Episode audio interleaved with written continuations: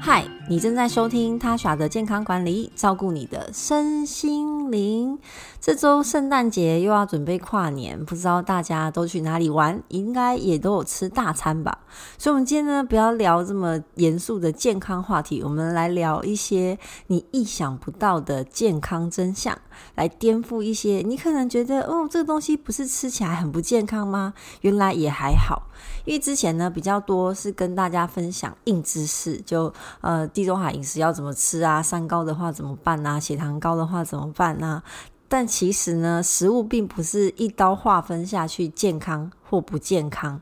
很多人呢，在呃走进餐厅啊、美食街啊，看到各式各样的食物的时候，你会不自觉帮这个食物打分数。如果你很注重健康的话，你会觉得哦哦，这个热量太高，红灯。呃，巧克力很好吃，很想吃，但是还是红灯。无糖豆浆、无糖红茶绿灯，然后坚果绿灯，然后蔬菜绿灯，将食物呢在不自觉当中呢划分出好跟坏。但是随着科技啊研究不断的进化，其实食物好坏的标签也一直被翻转。网络上也有很多似是而非的资讯，那许多呢大众长久以来的偏见跟误解，其实呢也越来越少了。这些都不断的在被推翻。像是曾经鸡蛋也被认为是有害健康，会增加胆固醇，所以一天只能吃一颗。但是后来的研究已经推翻了这样子的说法。你如果身体没有特别状况的话，你拥有认真运动。一天吃三五颗是不会有问题的，甚至其他食物呢才是增加你的胆固醇的，就是真凶。那我们很多以前以为啊、哦、很邪恶的食物，其实没有想象中这么糟糕。只要你吃的方式是对的，然后你的身体也适合，其实是很 OK 的。反而是一些看似很健康的食物呢，其实暗藏着陷阱。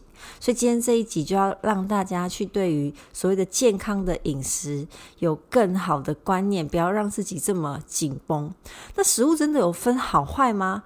事事实上，嗯，食物就是食物，它没有绝对的好坏，因为所有的食物呢，都是为我们的身体提供能量，好跟营养。在呃美国呢，有一个不节食更健康的作者，他是营养师，叫呃 Pixie Tuner。他指出呢，他不会用健康来形容食物。世界上呢，没有任何的食物在本质上是绝对的健康或不健康。他解释呢，在营养学当中啊，所有食物的健康与否都与环境相对。对一个人来说，健康的食物可能对另外一个人来说非常的不适合。单一食物呢，没办法影响人体的健康。所以你听说哦，什么东西吃了对身体很好，你只靠它变健康是不可能的。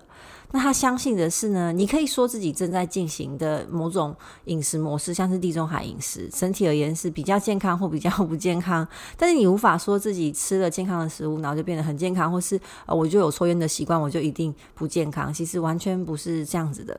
像我举例哦，我之前呢，嗯，有一个有一个听众来问我建议，那他就说他外食，然后他的肠道很不好，有肠燥症，他应该怎么挑选食物？我当下当然想到淀粉，好的淀粉，各位会想到什么？就是地瓜或是马铃薯。我在加拿大这边，他们非常习惯吃马铃薯。去外面点餐，呃，你当然如果不是去中式华人餐厅的话，呃，其他的淀粉呢，其他的西式饮食的淀粉几乎都是马铃薯。然后地瓜就好像有点像我们华人的马铃薯那种感觉，所以我就建议他吃。地瓜，就他吃了一天，他就觉得很不舒服。我后来去查了资料，才发现，哇，地瓜虽然对我们一般人来说很棒，可是呢，对于肠躁症、肠道呢激烈蠕动的患者，他是非常不适合吃地瓜的。所以，真的没有绝对好的食物，每个人都有不同的营养需求跟偏好，偏好当然也是很重要，因为开心也是健康的一环嘛。那很多的饮食指导原则跟建议，其实这几年也一直在改变。像大家知道吗？咖啡曾经长期被认为是有害的致癌物。事实上，被污名化的食物太多了。我们今天呢，会跟大家聊聊，像披萨、巧克力，其实并没有这么可怕。冰淇淋真的不能吃吗？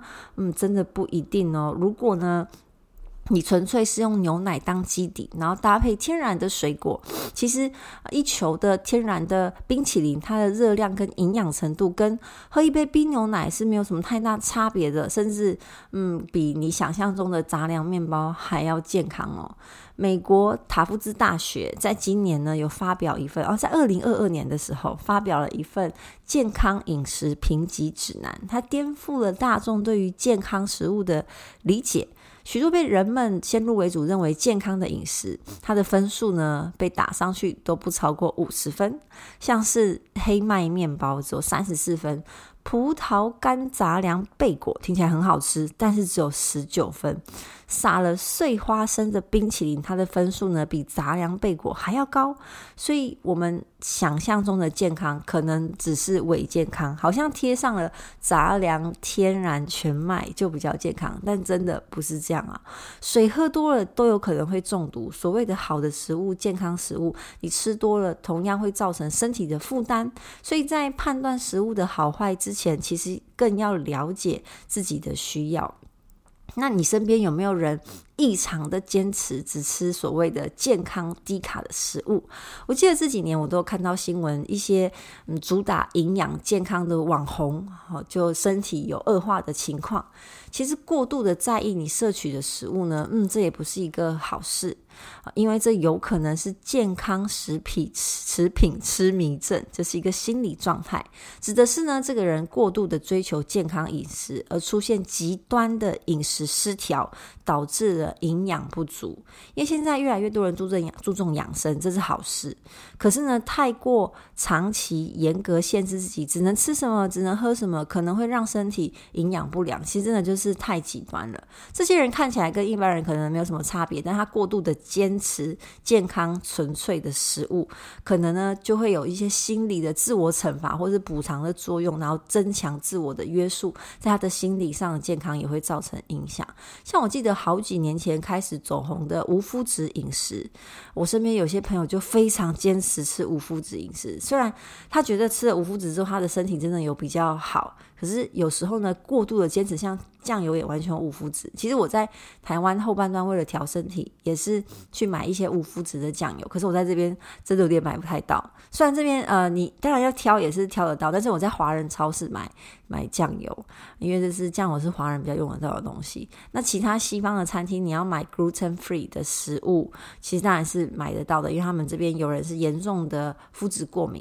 但如果我要坚持在这边也吃百分之百的 gluten free 的话，我可能就会偏向西式的一些饮食。可是我的个人偏好习惯是我比较喜欢吃华人的饮食，好，所以我就在中间呢取得一个我可以接受的平衡点。所以，我虽然对麸质真的也是有点敏感，但我不会要求强迫自己完全要吃啊、呃、零麸质。那美国约克大学心理系助教教授哈米尔斯，他回顾了关于健康食品痴迷症的心理状态以及行为研究，发现这些人长期只是单一或某些很局限的健康食物，甚至会控制他的食量，而导致这个营养不足。他们往往会花费比较大量的时间、金钱自行采买或烹煮食物，高成本的开。销也可能造成经济的负担，与他人用餐也会有一些嗯社交上的障碍。值得注意的是，这样的状况越来越普遍，可是它却很难被诊断跟治疗，因此它还没被列为疾病。虽然它还不是正式需要被治疗的状况，但是需要我们去正视的。那研究有发现呢，有六种人格特质的人比较容易有这样子的情况，像是他有比较强迫。固执的性格，比较冲动的性格，有忧郁的偏向，那有饮食的疾病，像曾经罹患过啊厌食症或是重大的疾病，然后对自己的身材极度不满意，然后喜欢节食。这呢是对饮食的一种焦虑跟强迫，却不一定是自己身体真正需要的健康。可以咨询营养师或是加医科，来用更科学、更好的方式来了解自己的身体需要什么。接下来呢，我们要让大家来看一下高油高淀粉的饮食，吃对方式也可以很健康。尤其现在在。过年节哦，接下来是要过年啦，二月的时候嘛，跨年也是一个很大的节日，我们一定呢会吃下一些饮食，先不要有罪恶感，先让自己知道我吃下了什么。首先，第一个呢，就是我在这边也很常遇到的，就是炸马铃薯，其实就是薯条。不管是用炸的马铃呃炸的呃薯条，还是焗烤的呃薯泥，其实呢都决定了马铃薯给人家的印象就是啊油腻啊、好胖啊、热量好高、身体好负担呐。其实马铃薯本身的热量并不高，而且很营养。如果你吃的是带皮马铃薯，因为皮是对呃其实很多的植物的皮都很健康、很营养，像。不止马铃薯，地瓜也是。然后香蕉，我前阵子有聊过，不过香蕉皮真的有点困难。但如果是红萝卜、白萝卜的皮，其实也是蛮营养的。如果在呃状况允许之下的话，蛮建议大家洗干净就一起烹煮。像带皮的马铃薯呢，其实有多种的维生素跟类黄酮。它的植物植化素呢，有助于我们心脏健康，可以帮助我们的血压调控，提升免疫力。而且它的热量呢，到底是多低？每一百克的热量是七十七卡，不到白饭的一半哦。所以其实真的不高，它的含糖量没这么高。同样是一份的淀粉。也就假如说，我现在只能吃一份淀粉，地瓜呢吃五十五克，但是马铃薯可以吃到九十克，比较可以提供饱足感。马铃薯也有很多微量的营养素、矿物质，是天然优质的碳水化合物。如果你烹煮完放凉之后再吃，还可以产生抗性淀粉，所以可以降低我们脂肪储存，而减少体重的增加。马铃薯如果煮得好呢，你不要真的油炸它，它真的是模呃模范生，就是淀粉的模范生。油炸过，当然它有吸油，所以它的脂肪跟热量都会比较高，而且油炸很高温，所以它的维生素会被破坏。嗯、如果你水煮的话呢，会比油炸来得好。那我在这边吃到比较多的马铃薯是用炒的，嗯、应该他们是用蒸，然后再稍微拌过。油一点点橄榄油跟，跟因为如果你马铃薯完全没有油的话，我觉得蛮干的。然后拌那个黑胡椒，我觉得这样就非常的好吃，而且都是带皮的。你也可以用烘烤的，好，烘烤脱水之后呢，GI 值会降低，也会增加抗性淀粉。因为如果是用水煮，直接把它丢进水里煮的话，它会糊化，其实 GI 值会升高。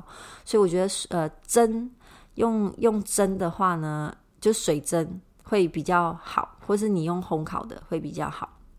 烘烤的我口感是最好的啦。那你可以放两周再吃，它的抗性淀粉会升高，然后加一点橄榄油或是奶油，可以趋缓它的 GI 值。所以，嗯，马铃薯可以代替一部分的白饭跟地瓜。那接着呢是披萨，天哪，我在这边看到超多披萨。那我这礼拜其实在纽约玩，也会吃到各家很厉害的披萨。披萨到底健不健康？其实你要看它的饼皮种类跟它使用的配料。如果你挑的对，其实它也算是营养均衡。披萨的优点呢，包含它提供 cheese 上面的。钙质以及番茄中的茄红素，对我来到这边也觉得很神奇。国外的披萨非常喜欢用番茄当基底，在台湾就可以选择的口味很多啦，真的比较台式一点。但这边的披萨相对比较单纯，然后很多都是番茄。番茄酱几滴，然后吃不到什么青酱或者其他很奇妙什么章鱼烧口味，当然是没有的。好，更不要说凤梨。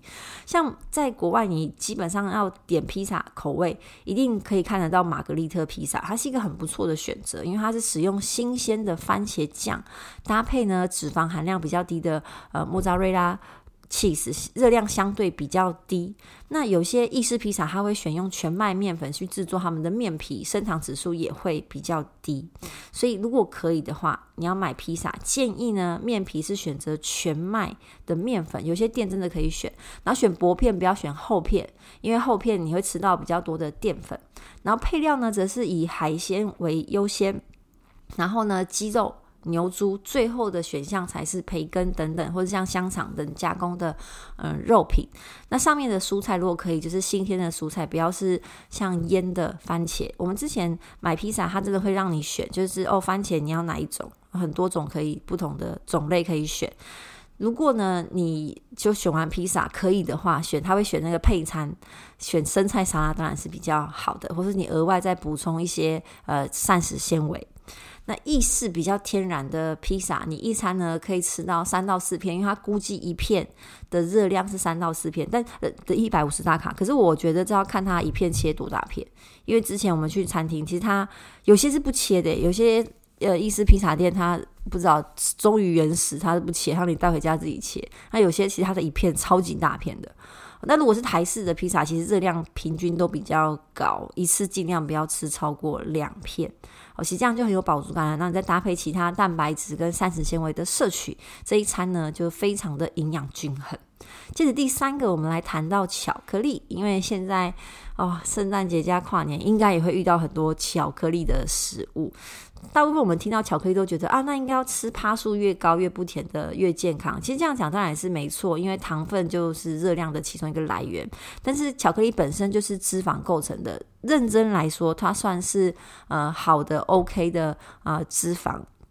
那许多研究呢，在发现巧克力对于心脏病、心脏的健康、中风、糖尿病是有帮助的，甚至对于阿兹海默症等脑部退化的疾病，它是有益处的。那黑巧克力的好处呢，主要来自于它的可可，它的成分可可当中含有类黄酮等多酚的等各种多酚类的抗氧化物质，它会刺激我们人体在血液中产生一氧化氮，有助于我们的血管舒张，帮助我们的血液循环跟降血压等等的效果。小小一块的黑巧克力，它的抗氧化的能力是苹果的九倍。所以建议呢，选八十五 percent 以上的无糖黑巧克力。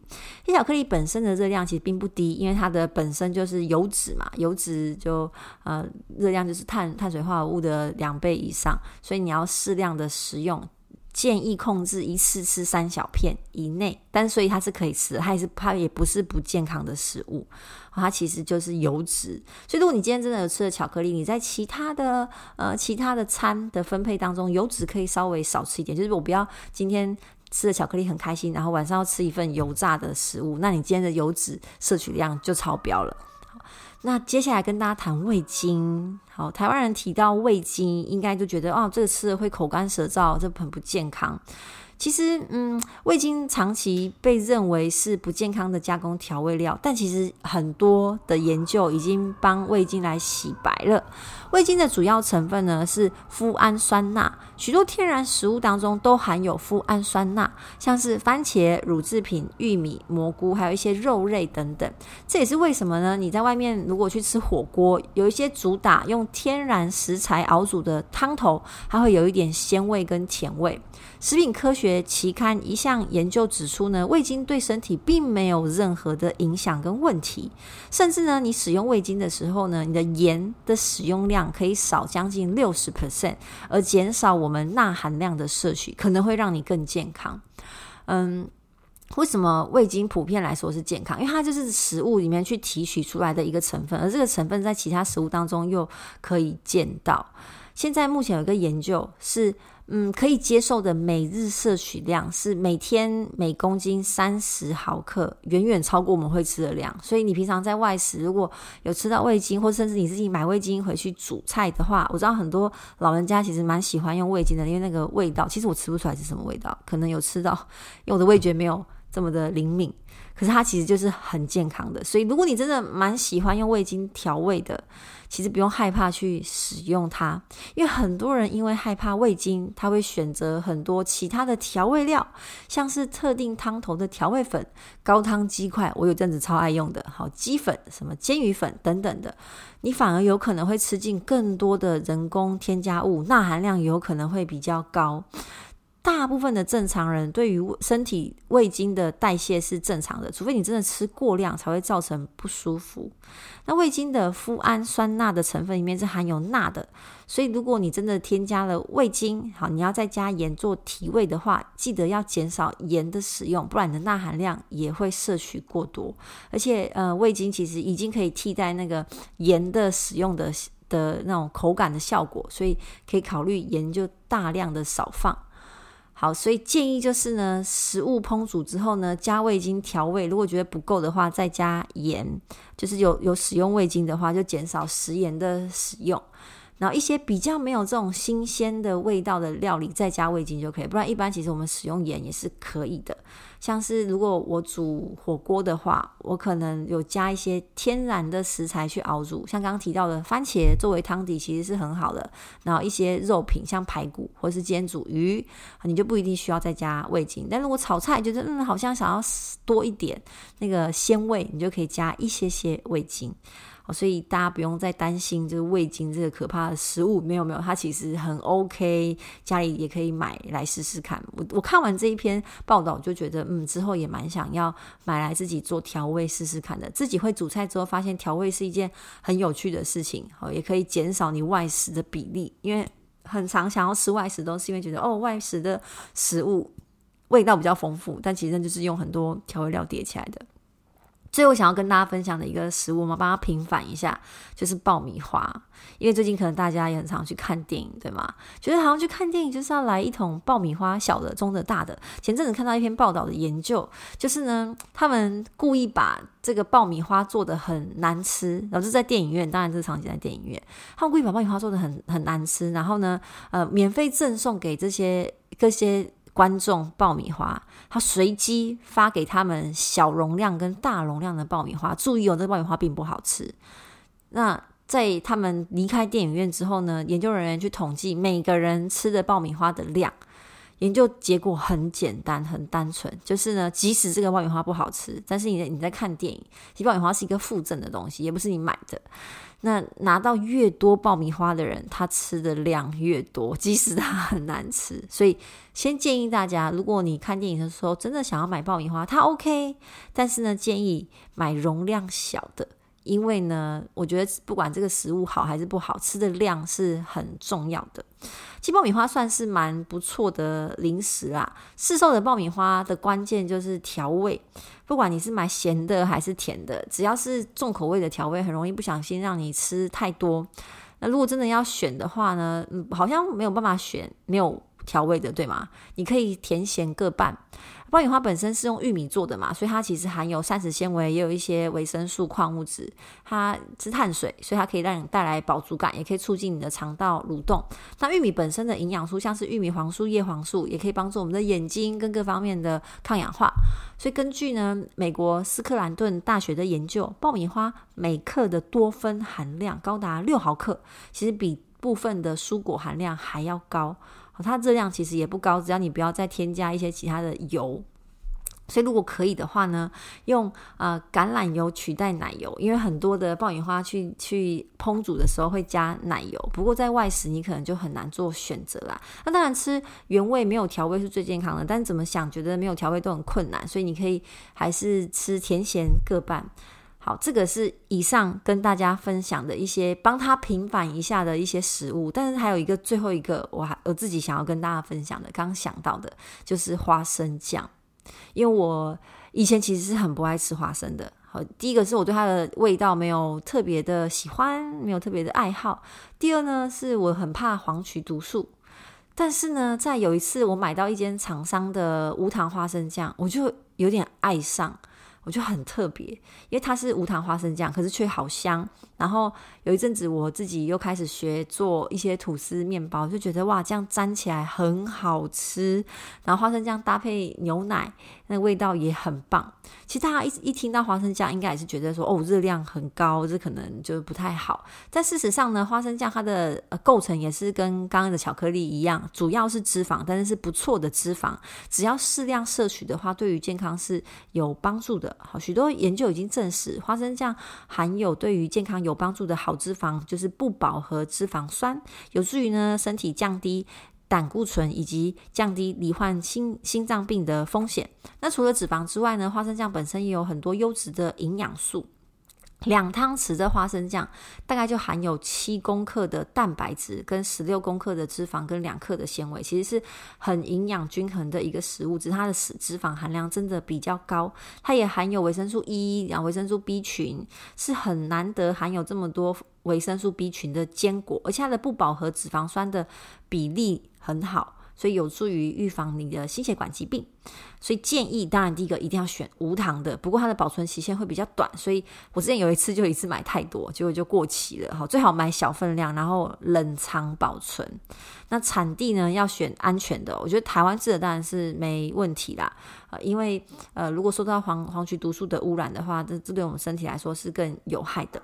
那一汤匙的花生酱大概九十大卡，所以如果我今天有吃花生酱，我不小心吃了两匙甚至三匙的话，你当天的其他油脂的摄取。记得要减少。以上呢就是今天的内容，跟大家分享。你这个礼拜有吃什么？你觉得呃，其实好像不太健康，但听完又觉得还好的食物吗？赶快来跟我分享。祝大家有一个开心的圣诞节跟跨年，我们明年见，拜拜。